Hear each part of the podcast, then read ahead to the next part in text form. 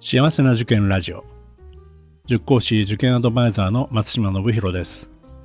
この番組は学校の先生や在校生専門家の方をお招きしてお話を聞くなど幸せな受験を目指す保護者の皆さんや受験生を応援するラジオです。ポッドキャストと Voicy の通常の配信は水曜日と土曜日です。時々他の曜日でも配信しています。それでは今日もよろしくお願いいたします。今回も青山学院横浜英和中学高等学校の相田先生にお越しいただいてます。それではどうぞ。これもあの柱の一つだと思いますけども、グローバル教育ですね。はい、はい、そうですね。あの3つの柱のうちのキリスト教教育、キャリア教育、最後にグローバル教育というのがあるんですけれども、はい。まあ、やはりあのここ数年はコロナでですね、なかなかあの海外にちょっと足を運ぶことできなかったんですけれども、あの共学にもなりましたので、あの男子も行けるあの姉妹校、提携校というものもあの増えてまいりました。はい。オーストラリアですとかニュージーランド、えそれからカナダ、アメリカ、韓国ですね、えそういったところにあの姉妹校とか提携校がありまして、はい、あのー、全員で行くのは、えー、カナダ、高校1年生の時にカナダに1週間、あのー、海外研修という形で行くんですけれども、はい。それ以外にあの希望者は、あの、春休みですとか夏休みに、あのいろんなところに行くことができます。結構、こう、姉妹校って結構多いですよね。そうですね。なんか、あのまあ、やはりこれあの、ここ30年くらいですかね、ずっとこう長い歴史の中で、あの、作って、関係を作ってきたものなので、あの、そうですね、あの、古くから関係している学校も多くありますし、まあ、新しい学校もあるんですけれども、まあ、学校同士であの交流をしていますので、逆にあの、お正月とかですね、あの、例えばオーストラリアの高校生が日本のが我々のところに来ますので、ホームステイをあのうちの生徒に頼んでしたりもしています。はい。やはりまああの英語教育にも力を入れてらっしゃる学校さんなので、やっぱり英語に関心がある、あるいは留学に関心があるっていうお子さん、やっぱりもともと多い学校さんですよね。そうですね。やはりあの説明会ですとか個別相談、あのしていますと、あの帰国生の方もいらっしゃいますし、やっぱり中学校入ってあの英語頑張りたいっていうようなあの声もよく聞きますので、はい、あの大変ありがたいなと思っています。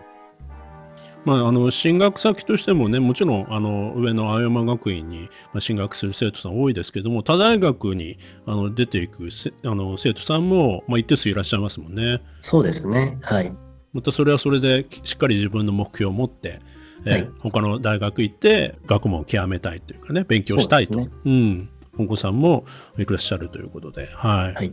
えー、まああの学校生活の中ではまあ他にもいろいろ先ほどちょっと話が出ましたけどクラブ活動とか、えーはい、まあ、この辺りっていうのはあれですかね勉強との両立っていうのもやっぱりあの大事だと思うんですけどもなんかこう、はい、何日週何日とか、えー、何時間とか、そういったところの制限とかっていうのはあるんですか？はい。あのですね、平日は、えー、まあ、月曜日から金曜日までですけれども、その中で週3回というふうに、あの、学校の方で決まってまして、で、えっ、ー、と、完全下校が18時ですね、6時になりますので、まあ、あの、午後のホームルーム、仮のホームルーム終わってから、えー、6時までの間に、まあ、2時間ちょっとですかね、そのくらいの間でこう活動をする。はい。ということが一つと、えー、あと土曜日もですね、あの、活動午前か午後の3時間までというふうになってますので、はい。まあ、あの、短い時間なんですけれども、あの、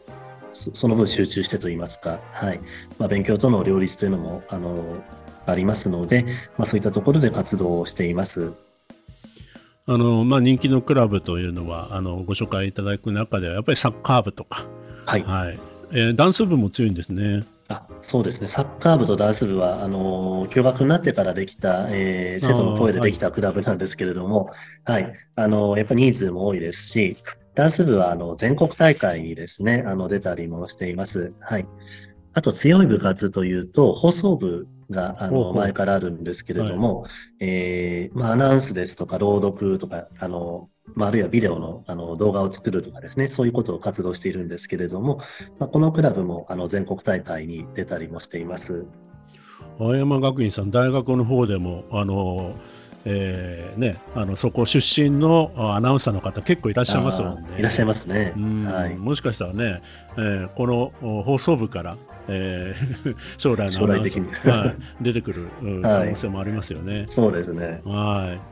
い。えっ、と、第二グラウンドがあるんですね。はい。そうですね。あの、やはり、まあ、あの、今あるグラウンドというのが、あの、小学校と共用で使っていますのと、やはり、こう、丘の上にありますね。かなり、こう、そんなに大きいところではないんですね。はい。ですので、あの、学校から、まあ、5分くらいちょっと歩くんですけれども、あの、香港の幼稚園があるところの隣に、あの、まあ、こちらもサッカーコート半面くらいの、ちょっと狭いところですけども、あの、人工芝のグラウンドが、えーあります。はい。そこで、あの、サッカー部ですとか、あの、ソフトテニス部ですとかが、あの、活動しています。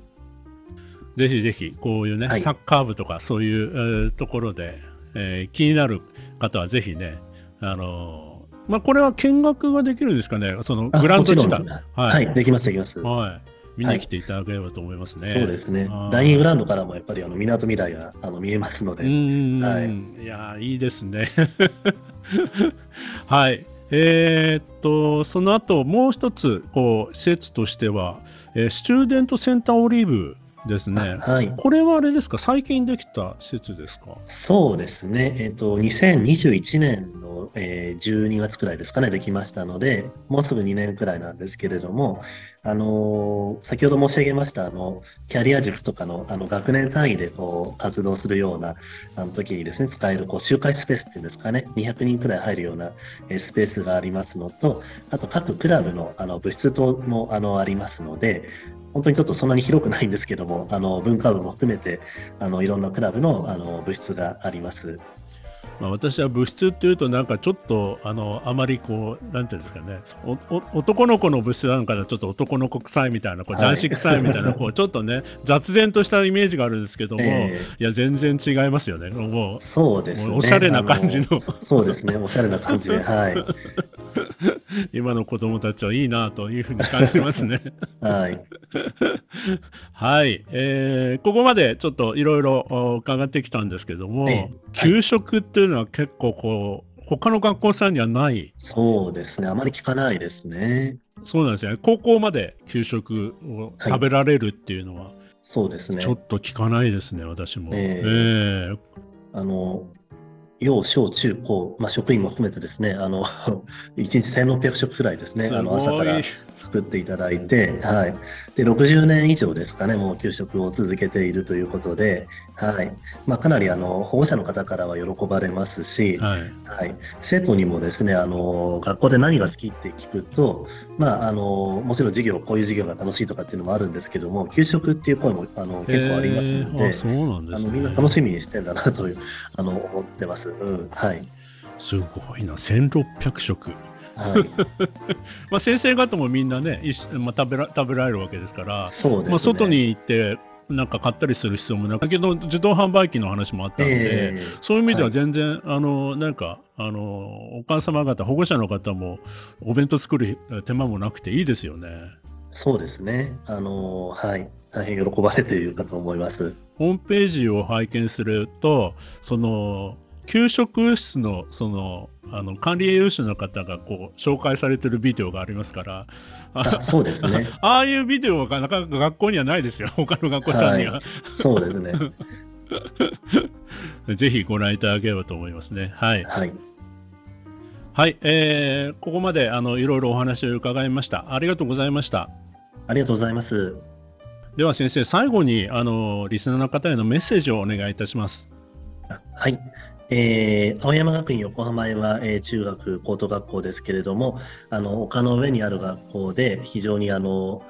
いろんな、えーところが見える見晴らしの良い学校です。はい。まだあの足を運んでおられないという方は、ぜひ一度ですね、あの学校の方にお越しいただきたいと思います。はい。実際にあの学校にあの来ていただくと、あの、こんな学校なんだっていうのがわかるかと思いますし、あの生徒の雰囲気とかもあの見ていただけるかと思います。ちょっとですね、あの驚愕ですけれども、男子が少ないというのが、まあ、今のあの現状ですけれども、まあ、男子の中にもいろんなあの明るく元気な子もいれば、あの落ち着いた子もいますので、あの男女それぞれあの自分の居場所がある、えー学校かなと思っています。はい。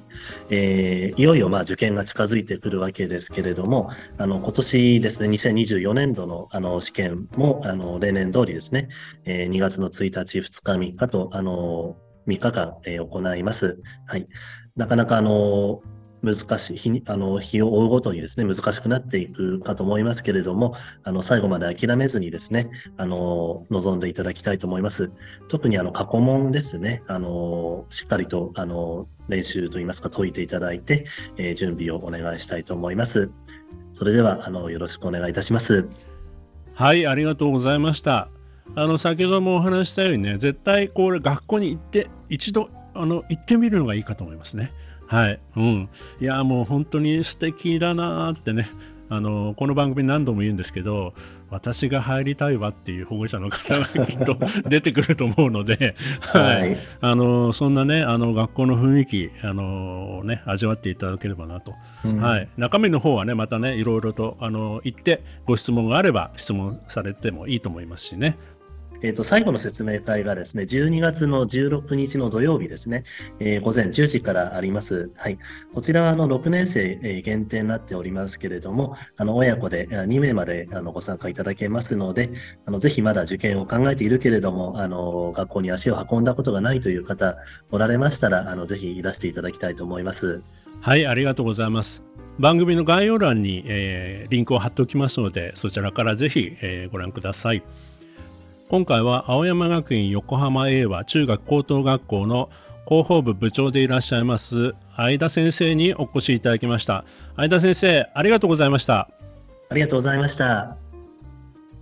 この番組では保護者の方受験生の皆さんからの質問や相談をお待ちしています。